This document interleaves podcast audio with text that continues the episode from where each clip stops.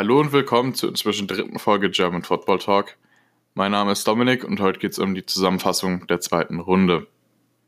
Eigentlich hatte ich nicht vor, hierzu einen Podcast aufzunehmen. Allerdings habe ich dann gestern gesehen, was für krasse Talente doch in die zweite Runde abgerutscht sind. Und da ich mich mit eigentlich allen von denen durchaus sehr beschäftigt habe und auch Tape geschaut habe, dachte ich, es wäre eigentlich Zeitverschwendung, wenn ich die Zeit, die ich dafür investiert hätte, jetzt nicht nutzen würde, um darüber zu reden. Es sind wirklich sehr gute Spieler dabei, auch viele, von denen man nicht gedacht hätte, dass sie so weit fallen. Also denke ich, dass es ganz interessant wird. Ähm, ich hoffe, ich klinge nicht allzu müde und spreche zu undeutlich. Es ist gerade 4.40 Uhr. Ich schaue gerade noch die dritte Runde vom Draft. Also ich nehme es direkt im Anschluss auf. Und dann würde ich sagen, fangen wir mal an. An 33 die Bengals gehen direkt Wide Receiver, nämlich T. Higgins von Clemson. Das ist eine Überraschung für einige, dass er noch da ist. Viele hatten den in der ersten Runde. Es gibt aber durchaus auch einige, die den in der zweiten Runde hatten. Auf jeden Fall ist es an 33 großartiger Value. Der hat einen super Catch-Radius, gute Separation und hat mit AJ Green eigentlich den perfekten äh, Lehrer im Team. Selber Receiver-Typ AJ Green in der NFL selbst an sich sehr, sehr erfolgreich. Von dem her kann T. Higgins da mit Sicherheit noch einiges lernen und ist eine gute Waffe für Joe Burrow. An 34 die Colts picken direkt den nächsten Wide Receiver, aber tatsächlich nicht Denzel Mims, wie vielleicht viele gedacht hätten, sondern Michael Pitt äh, Pittman von USC. Ist meiner Meinung nach ein guter Pick. Ist ein Allrounder, hat keine extremen Stärken, aber auch keine auffälligen Schwächen. Also kann man sich an 34 eigentlich nicht beschweren. An 35 die Lions gehen mit dem zweiten Running Back im Draft, aber nicht mit, wie vielleicht viele gedacht hätten, Jonathan Taylor, sondern mit DeAndre Swift von Georgia. Der ist auf einigen Boards der beste Running Back. Für einige ist auch Jonathan Taylor der erste Running Back. Also muss man für sich selbst entscheiden. Ich persönlich finde Jonathan Taylor besser, aber der passt, denke ich mal, ganz gut zu den Lions die große Frage, die sich eben stellt, ist, ob er in der NFL so überzeugend sein kann wie im College, weil er hat bei Georgia gespielt. Georgia hat eine der besten O-Lines im Draft. Ich meine, allein zwei O-Liner sind in der ersten Runde dieses Jahr gegangen. Das sagt schon einiges über die Line aus. Und hatte dadurch immer riesige Gaps im Run-Game. Und die wird er so in der NFL definitiv nicht haben. Also bleibt zu erwarten, ob er sich dann trotzdem auch durch kleinere Gaps durchkämpfen kann und vielleicht mit einem Juke-Move den einen oder anderen Gegenspieler aussteigen lässt. An 36 die Giants picken endlich, muss man schon fast sagen, den ersten Safety im Draft, nämlich Xavier McKinney von Alabama. Also ich finde es wirklich krank, dass der so weit gefallen ist. Das habe ich so nie gesehen. Ich habe den an 17 in der ersten Runde gehabt und ich hätte mir auch niemals vorstellen können, dass der aus der ersten Runde fällt. Es ist tatsächlich passiert, es ist kein einziger Safety in der ersten Runde gegangen. Somit haben jetzt die Giants wirklich an 36 den auch für mich besten Safety im Draft bekommen. Ist ein sehr guter Tackler, Do-It-All-Safety, kann sowohl überragend Man als auch Zone-Coverage spielen und ist ein krasses Upgrade im Vergleich zu dem, was die Giants gerade in ihrer Secondary haben. An 37 geht, geht, geht direkt der nächste Safety vom Board. Tatsächlich nicht, wie sich vielleicht viele gedacht hätten, Grant Delpit, sondern Kyle Duggar von Lenore Ryan. So, die Schule wird jetzt so erstmal keinem sagen, keinem was sagen. Liegt daran, dass es eine Division 2 Schule ist und Kyle Duggar eben ein Small School Prospect ist. Die Sache, warum er trotzdem so hoch geht, ist, er ist einfach ein athletischer Freak. Er ist ein Allrounder, kann sowohl Safety als auch Linebacker spielen passt auch perfekt ins Patriots-Scheme. Bill Belichick hat sich da praktisch einen Patrick Chung 2.0 mitgeangelt. Ich glaube, da kann man an der Position wirklich sehr zufrieden sein. An 38 die Panthers gehen Edge Rusher, nämlich Yetur Gross Matos von Penn State. Hat den perfekten Frame und Edge Rusher in der NFL zu spielen. Ist auch ein Free-Down-Player, also musst du nicht beim dritten Versuch, wenn es ein Pass wird, vom Feld nehmen. Der kann auch da problemlos draufbleiben. Und worauf ich mich wirklich freue, ist die Kombination nächstes Jahr mit Brian Burns. Abgesehen davon haben sie ja jetzt auch noch für die Interior Line Derek Brown gedraftet, von dem her. Die Panthers, die Line ist eine, auf die man nächstes Jahr auf jeden Fall ein Auge werfen sollte. An, 9, an 39 die Dolphins gehen mit Offensive Lineman Robert Hunt von Louisiana Lafayette. So, das war sehr überraschend für mich. Ich glaube nicht, dass den da viele am Schirm hatten, gerade mit Ezra Cleveland und Josh Jones noch auf dem Board. Der große Vorteil, den er eben hat, ist, er ist sehr flexibel. Er kann sowohl Guard als auch Tackle spielen. Er hat solide Movement Skills. Von dem her kann ich das auch verstehen, dass man an der Stelle mit einem eher Interior O-Lineman geht, nachdem man ja sowieso schon einen Offensive Tackle in der ersten Runde gedraftet hat. An 40 die Texans gehen mit einem Defensive Tackle, nämlich mit Ross Blacklock von TCU. War ein klarer Need für die Texans. Zu Ross Blacklock gibt es eigentlich nicht allzu viel zu sagen. Er hat einen extrem guten First Step, aber sein Hand-Use muss sich noch deutlich verbessern. Also da hat er noch deutlich Arbeit vor sich, aber wenn er das in den Griff bekommt, kann er ein extrem guter Defensive Tackle meiner Meinung nach in der NFL werden. An 41 traden die Colts mit den Browns hoch und draften jetzt endlich den für mich besten Running Back im Draft, nämlich Jonathan Taylor von Wisconsin. Der hat extrem abgeliefert im College, was eine gute, aber auch eine schlechte Seite hat. Also er hat 6000 Rushing, er hat über 6000 Rushing Yards in drei Seasons im College gehabt allerdings halt auch 1000 Carries, was NFL-Teams eher ungern sehen. Von dem her geht er vermutlich auch deshalb erst als dritter Running Back vom Board, ist aber ein krasser Spieler, also von der Athletik her fast auf einem Level oder vielleicht sogar auf einem Level wie ein Saquon Barkley. Und wer sich Spiele von Saquon anschaut, ich glaube, der weiß, was das bedeutet. Die große Frage, die sich halt stellt, ist, ob das wirklich so ein großer Need für die Colts gewesen wäre, dass man den direkt an 41 pickt und dafür auch noch hochtradet.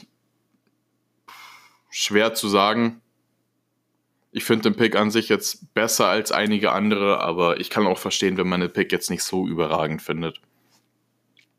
An 42 die Jaguars gehen mit dem nächsten Wide Receiver immer noch nicht Denzel Mims, sondern LaVisca Chenault Jr. von Colorado tatsächlich, ich mag ihn sehr, ist ein absolutes First-Round-Talent.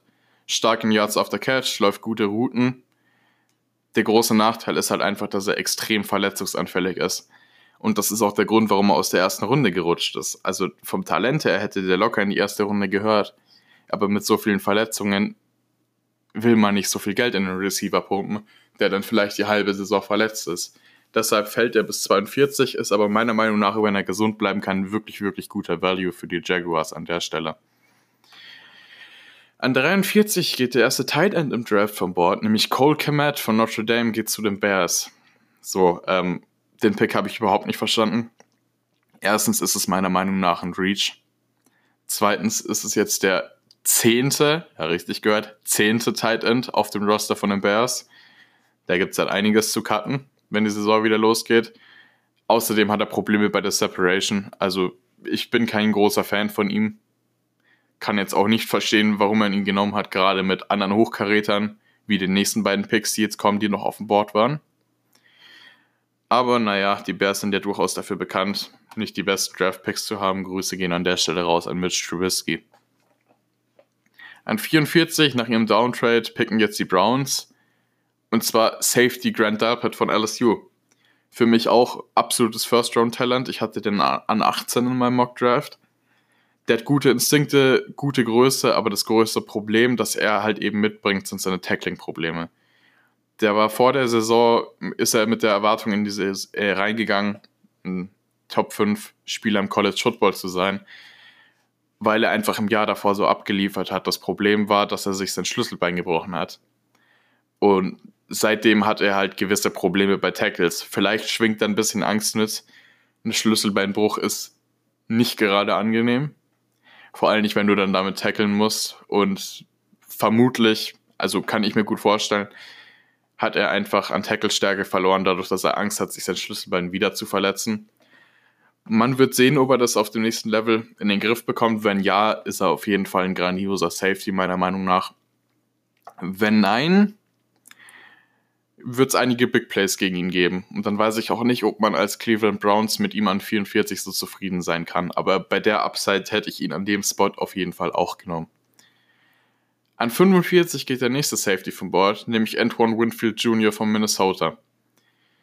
Ach, da muss ich sagen, den hätte ich schon gern bei den Eagles gesehen. Der ist schon so mein Draft-Crush eigentlich. So nach Henry Rux eigentlich so der zweite Spieler, den ich wirklich liebe. Ich habe mir heute auch noch mal ein paar Tapes von ihm angeschaut. Wahnsinniger Spieler, hat sehr gute Range, erkennt Routen wirklich schnell und instinktiv, ist ein starker und sicherer Tackler. Der einzige Grund, warum er so weit fällt, ist, dass er einfach klein ist. Mit 5 foot 8 müsste es, glaube ich, sein. Also, das ist wirklich nicht groß. Vor allem nicht für einen Safety, aber er ist so ein Talent und ich hätte mir wirklich gewünscht, dass er noch ein paar Spots fällt und dann bei meinen Eagles landet.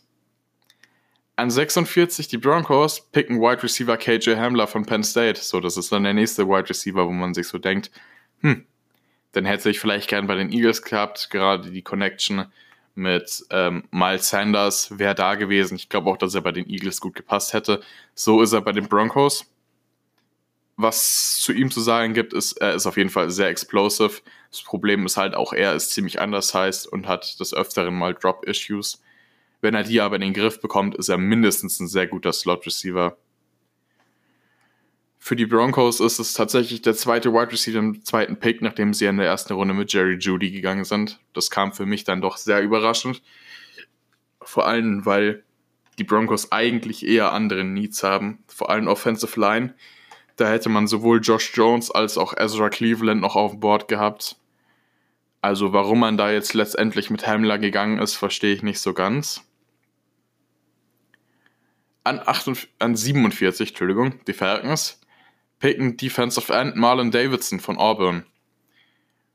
Ich bin wirklich gespannt, welche Position er auf dem nächsten Level spielen wird, weil er eigentlich Defensive End bei Auburn gespielt hat, aber ab und zu auch Defensive Tackle, von dem her, er kann beides spielen, er hat den Frame, um beides zu spielen, er hat sehr gute Hände. Von dem her freue ich mich darauf zu sehen, wie die Falcons ihn einsetzen werden. An 48 traden die Seahawks mit den Jets hoch und selecten einen Edge Rusher. Aber nicht den, den viele erwartet hätten, der kommt später noch, sondern Daryl Taylor von Tennessee der hat wirklich einen guten Frame, zeigt auch manchmal First-Round-Flashes tatsächlich, aber er ist einfach oft zu unauffällig und verschwindet teilweise für ganze Drives komplett. Ich verstehe den Pick nicht ganz, weil es bessere Edge Rusher gegeben hätte, gerade mit AJ Epinesa oder Julian O'Quara noch auf dem Board. Bin ich der Meinung, dass es zu früh ist, Terrell Taylor zu picken. An 49 die Steelers draften einen Wide Receiver, aber wieder nicht Denzel Mims, also der fällt ganz schön runter sondern Chase Claypool von Notre Dame. Der ist gut in Contested Catches, ist ziemlich groß, ist relativ schnell, hat aber leider trotzdem Probleme in der Separation. Also da muss man schauen, ob der als Deep Threat agieren kann in der NFL. Auf 50 picken die Bears einen Cornerback und das ist ein wirklich, wirklich guter Pick. Ja, ein guter Pick von den Bears, man glaubt es kaum. Nämlich Jalen Johnson von Utah. Der kann sowohl Man als auch Zone spielen, hat wirklich gute Ballskills und ist für viele eigentlich ein Spieler gewesen, wo man gedacht hat, der könnte ins Ende der ersten Runde reinrutschen. Jetzt hat man ihn tatsächlich auf 50 bekommen, also meiner Meinung nach wirklich guter Value. Ist zwar nur mein Nummer 6 Cornerback, aber trotzdem, ich meine, wenn ich sehe, dass ein Damon Arnett in der ersten Runde gegangen ist, an 19, und man kriegt an 50 einen Jalen Johnson, dann ist es auf jeden Fall stark. An 51 die Cowboys nehmen direkt den nächsten Cornerback, nämlich Trayvon Dix von Alabama, den Bruder von Stephon Dix, dem inzwischen Bills Wide Receiver. Cornerback war ein großer Need für Dallas, gerade nach dem Abgang von Byron Jones. Trayvon Dix ist dominant in der Man-Coverage, ist gut gecoacht, kommt von Alabama. Von dem her gibt es sehr wenig Bedenken, was Red Flags oder ähnliches angehen könnte.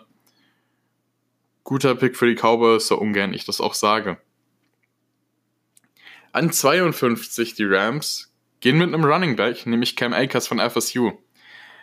Man kann sagen, es hätte größere Needs gegeben. Allerdings halte ich den Pick für nicht dumm, gerade jetzt, wo man Todd Gurley ja abgegeben hat, beziehungsweise gecuttet hat. Für mich habe ich persönlich den Eindruck, ist Cam Akers eindeutig unterschätzt. Der hat hinter einer wahnsinnig schlechten O-Line, vermutlich einer der schlechtesten O-Lines im ganzen College Football gespielt letzte Saison bei Florida State und war trotzdem relativ gut. Also das ist wirklich ein interessanter Pick. Ich sehe den auch nicht so kritisch wie viele andere und ich glaube, dass man da als Rams durchaus Spaß mit haben wird. So, kommen wir jetzt zum Pick der Eagles. Und ich glaube, ich habe gestern schon verlauten lassen, dass ich nicht allzu froh über den Draft-Pick in der ersten Runde war. Ich hatte wirklich gehofft, dass man vielleicht an den Antoine Winfield rankommt oder zumindest einen klugen und guten Pick macht. Ja, ich bin mal wieder enttäuscht worden. Die Eagles gehen an 53 mit einem Quarterback. Mit Jalen Hurts von Oklahoma. Und als ich das gesehen habe, dachte ich mir wirklich nur so, what the fuck? Also, das kann ja wohl nicht euer Ernst sein. Erstens ist Quarterback kein Need, weil du Carson Wentz im Kader hast. Und ja, Carson Wentz ist verletzt. Okay, wenn ich einen Backup-Quarterback will, dann nehme ich den nicht vor der dritten Runde. Die Eagles picken an 103, da hätte ich verstanden, wenn man einen Backup-Quarterback nimmt. Wenn ich aber einen Backup-Quarterback nehme, dann sollte der zumindest einen Arm haben. Und den hat Jalen Hurts einfach nicht. Gefühlt alle seine Yards kommen dadurch, dass er Screen Passes zu CD Lamb geworfen hat also verstehe ich nicht, wie der hier gehen kann. Dann ist der Pick noch dümmer, weil man AJ Epinesa auf dem Board hat, der vom Talent her einfach First Round Edge Rusher ist. Und an dem geht man vorbei und man nimmt Jalen Hurts. Das Einzige, was ich mir vielleicht denken kann, ist einfach, dass man hofft, dass es so ein Taysom Hill-Typ wird, aber ey, an 53 ist es einfach so schlechter Value. Ich persönlich hätte nicht mal an 103 gepickt. Aber da hätte ich es halbwegs verstanden. Den an 53 zu nehmen, ist ein absoluter Reach und ist für mich mit Damon Arnett zusammen bis jetzt wirklich der schlechteste Pick im Draft. Und ich würde nicht mal sagen, dass Arnett ein schlechterer Pick war, weil Jalen Hurts an 53 zu nehmen, da musst du wirklich eine Schraube locker haben. Also ich habe da null Verständnis für. Und wenn sich dann Howie Roseman hinstellt und sagt, ja, im schlimmsten Fall entwickeln wir einen Quarterback, ja, schön, dass du einen Quarterback entwickelst. Dass Carson Wentz noch nicht verlangt hat, getradet zu werden, wundert mich ja sowieso. Wenn die Eagles halb so viel Waffen, äh, Carson Wentz halb so viele Waffen geben würden, wie die Cowboys Dak Prescott geben würden, wäre Carson Wentz ein Top 5 Quarterback in der NFL. Und zwar jedes Jahr. Aber nein, jetzt geht er wieder mit einem Receiving Core in die nächste, in die nächste Saison, der dann wieder ab Hälfte der Saison verletzt ist und einfach keine Tiefe und keine überragende Qualität hat. Da frage ich mich dann wirklich, was falsch ist. Also das kann es ja wohl wirklich nicht sein. Und dann auch noch so dreist zu sein und an 53 einen Backup zu draften, da fehlen mir wirklich die Worte. Ja, dann machen wir mal weiter die Titans sind tatsächlich nicht so. Oh, ihr habt mir gerade gar nicht aufgeschrieben, wer ihn gedraftet hat, fällt mir gerade auf. Kritisch, ich bin mir ziemlich sicher, dass es die Titans waren. Fehler an der Stelle. Ähm, die sind tatsächlich nicht so blöd wie die Eagles und nehmen das Geschenk an, wenn es ihnen in den Schoß fällt und nehmen an der Stelle AJ Epinesa von Iowa. Guter Frame, super Handwork, kann Defensive Tackle und Defensive End spielen, ist für mich ein First Rounder, wie gesagt. Hätte auch gut zu den Eagles gepasst, aber ne, wenn man lieber Jalen Hurts nimmt, dann fällt er halt ein Spot weiter runter. An 53, äh, an 55, Gott, ähm, ja, Konzentration lässt langsam nach, es tut mir leid. An 55 traden die Ravens mit den Patriots und draften den nächsten Running Back, nämlich J.K. Dobbins von Ohio State. Der kann meiner Meinung nach alles, ist auch wirklich pro-ready. Ein Vergleich, ein Spieler, der ein ähnlicher Typ ist wie er, ist meiner Meinung nach Chris Carson von Seattle. Ich bin aber durchaus der Meinung, dass es größere Needs als Running Backs gegeben hätte. Da, gerade da man ähm, Mark Ingram im Roster hat, muss man meiner Meinung nach nicht hochtraden, um den Running Back an 55 zu nehmen. Aber naja. An 56 die Dolphins picken Raekwon Davis von Alabama. Das war dann der nächste Pick, wo ich mir so dachte, äh, warum? Warum gehst du an 56 mit Raekwon Davis? Klar, er ist, das muss man ihm auch lassen, voll und ganz. Er ist ein wirklich überdurchschnittlicher Runstopper. Aber er ist halt einfach ein miserabler Pass-Rusher. Und wenn man sich sein Tape anschaut, dann wirkt er einfach planlos. Der geht nicht rein, der kommt nicht aus dem Huddle mit einem Plan, wie er seinen Tackle schlägt, sondern er wirkt einfach planlos. Er improvisiert einfach und es funktioniert halt einfach in 90% der Fällen nicht. Also verstehe ich nicht, warum man den so hoch pickt. Ich hätte den jetzt nicht vor Ende der dritten Runde oder vierten Runde gesehen. Ja, auch wenn er von Alabama ist und sicherlich ein guter Spieler ist, sonst würde er nicht bei Alabama starten, aber den so hoch zu nehmen, fehlt mir ehrlich gesagt das Verständnis für. An 57 die Rams gehen mit einem Wide Receiver, aber immer noch nicht Denzel Mims. Das hat mich wirklich gewundert, dass der fällt, weil ich hatte den in der ersten Runde bei den Vikings tatsächlich an 22. Dass der immer noch nicht vom Bord ist, hat mich wirklich überrascht. Die Rams gehen hier aber mit Van Jefferson von Florida. Auch ein Pick, gegen den ich nichts habe. Ist ein guter Route Runner, hat einen sauberen Release gegen Press Coverage. Also der wirkt, wenn du ihn anschaust, wenn er gegen Press spielt, wirkt er eigentlich nicht wie ein Rookie, sondern eher wie ein Veteran Player. Kann man an 57 ruhig so selecten, ist jetzt meiner Meinung nach kein schlechter Value. An 58 die Vikings picken einen Offensive Tackle. Endlich mal wieder. Ich meine, der letzte Offensive Tackle ist einige Picks her. Und zwar Ezra Cleveland von Boise State. Das war tatsächlich überraschend, weil es immer wieder Gerüchte gab, oh, Ende erste Runde, Anfang zweite. Jetzt rutscht der Ende der zweiten Runde. Vermutlich deshalb, weil er noch ein bisschen Masse auch aufbauen muss. Er ist dann schon relativ leicht. Leicht klingt jetzt dumm, wenn man von einem O-Liner redet, aber ich glaube, ihr wisst, was ich meine. Also für einen O-Liner ist er jetzt nicht der schwerste. Ein bisschen Masse aufbauen würde ihm nicht schaden. Allerdings ist er wirklich der perfekte Fit für die Vikings, weil er einfach verdammt gut in äh, Zone-Blocking ist.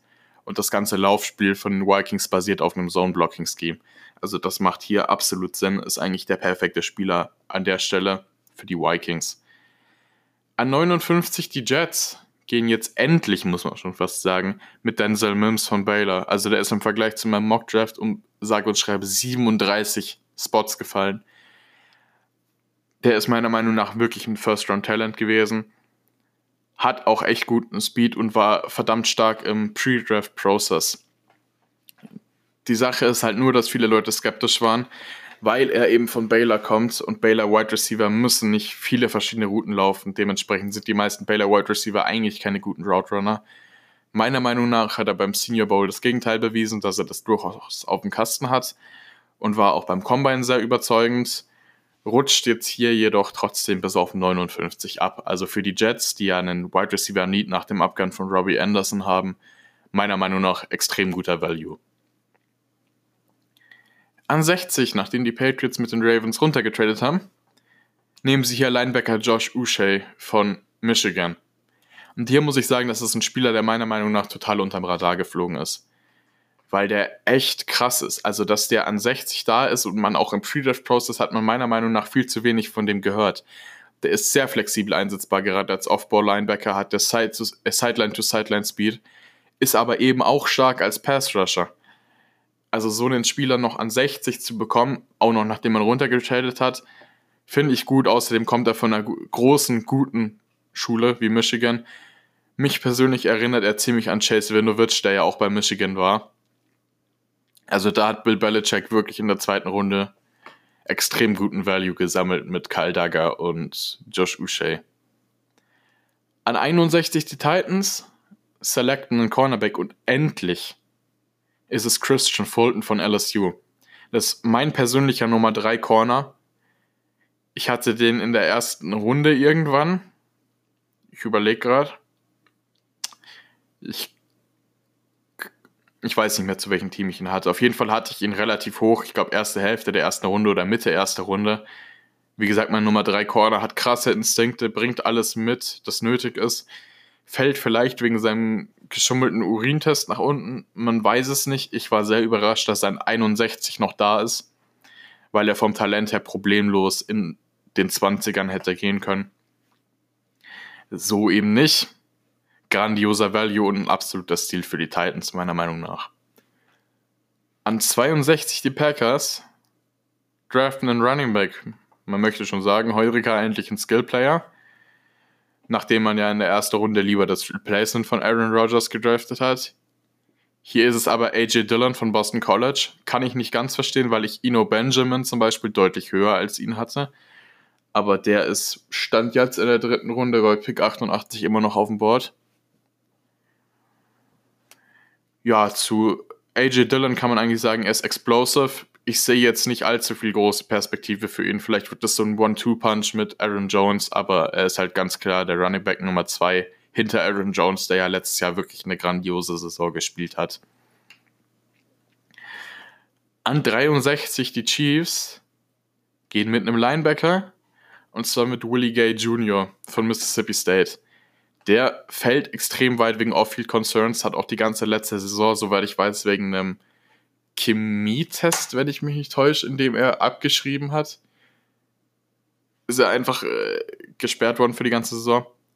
Er hatte auch mal Stress mit seinem Backup-Quarterback und soll dem ins Gesicht geboxt haben. Aber da scheint der Quarterback nicht so ganz unschuldig dran gewesen zu sein. Also war das eigentlich nicht der Grund, warum man so große Bedenken bei ihm hatte. Zu ihm ist eigentlich zu sagen, er hat wirklich eine große Range und zeigt auch Big Playability in Coverage, was gerade für die Chiefs, glaube ich, sehr interessant sein wird. Guter Pick an 63. Und jetzt kommen wir auch schon zum letzten Pick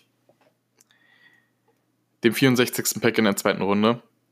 Die Panthers traden hoch mit den Seahawks und draften an der Stelle Safety Jeremy Chin von Southern Illinois. Ein weiterer Small School Prospect hat FCS Football gespielt, also noch nicht Division 2, aber trotzdem das Level unter FPS Football. Was wirklich auffällig ist, ist, er ähnelt Isaiah Simmons sehr stark. Also ist sehr krass athletisch, kann sowohl Safety als auch Linebacker spielen. Und viele haben gedacht, dass er höher geht. Auch ihn hätte ich an 53 bei den Eagles deutlich lieber gesehen als Jalen Hurts. Aber naja, meiner Meinung nach wirklich großartiger Value für die Panthers. Und wenn die den ins richtige Scheme packen und gut coachen, kann das ein verdammt guter Safety in der NFL werden das war's mit der zweiten Runde. Was ich jetzt wirklich noch einwerfen muss, worüber ich sehr, sehr überrascht bin. Der ist Stand jetzt schon weg in der dritten Runde. Ich weiß gar nicht mehr, wann genau er gegangen ist. Ich weiß nur, dass die Saints hochgetradet haben, um ihn zu selecten. Zach Bourne ist nicht in der zweiten Runde vom Board gegangen. Und dafür habe ich überhaupt kein Verständnis. Gut, man hat eventuell Angst wegen einer Verletzung, die er mit sich rumgeschleppt hat. Aber der Junge hat so ein Talent. Der hat so abgeliefert bei Wisconsin. Ich hatte ihn in meinem Mockdraft an 32 bei den Chiefs. Und dass der jetzt wirklich so weit vom Bord fällt und nicht mal in der zweiten Runde geht, hat mich persönlich, muss ich ehrlich sagen, schon sehr schockiert. Aber es zeigt halt auch wieder, dass der NFL-Draft, es passieren viele unerwartete Dinge. Das ist eigentlich auch der Grund, warum ich den NFL-Draft so feiere. Das ist eigentlich so ziemlich mein Lieblingsevent, abgesehen vom Super Bowl in der ganzen Saison. Weil einfach Spieler, von denen man dachte, die gehen wirklich früh fallen. CD Lamb fällt bis an 17. Christian Fulton fällt bis an 61. Zach Bourne fällt komplett aus der, dritten, äh, aus der zweiten Runde. Und genau das ist meiner Meinung nach der Reiz. Deshalb macht mir das auch immer wieder Spaß, Tapes zu schauen, aber dann eben auch den Draft zu schauen und das dann im Nachhinein aufzunehmen und eben euch meine Meinung zu präsentieren. Ich freue mich wirklich sehr, dass ihr eingeschaltet habt. Ich äh, werde jetzt noch den Draft zu Ende schauen. Wir sind gerade bei Pick 90. Das ist jetzt 5 Uhr morgens ungefähr. Also da habe ich jetzt noch ein bisschen was vor mir. Ich wünsche euch, ich denke mal, ihr, wann auch immer ihr das hört, noch einen schönen Tag. Danke fürs Einschalten und tschüss.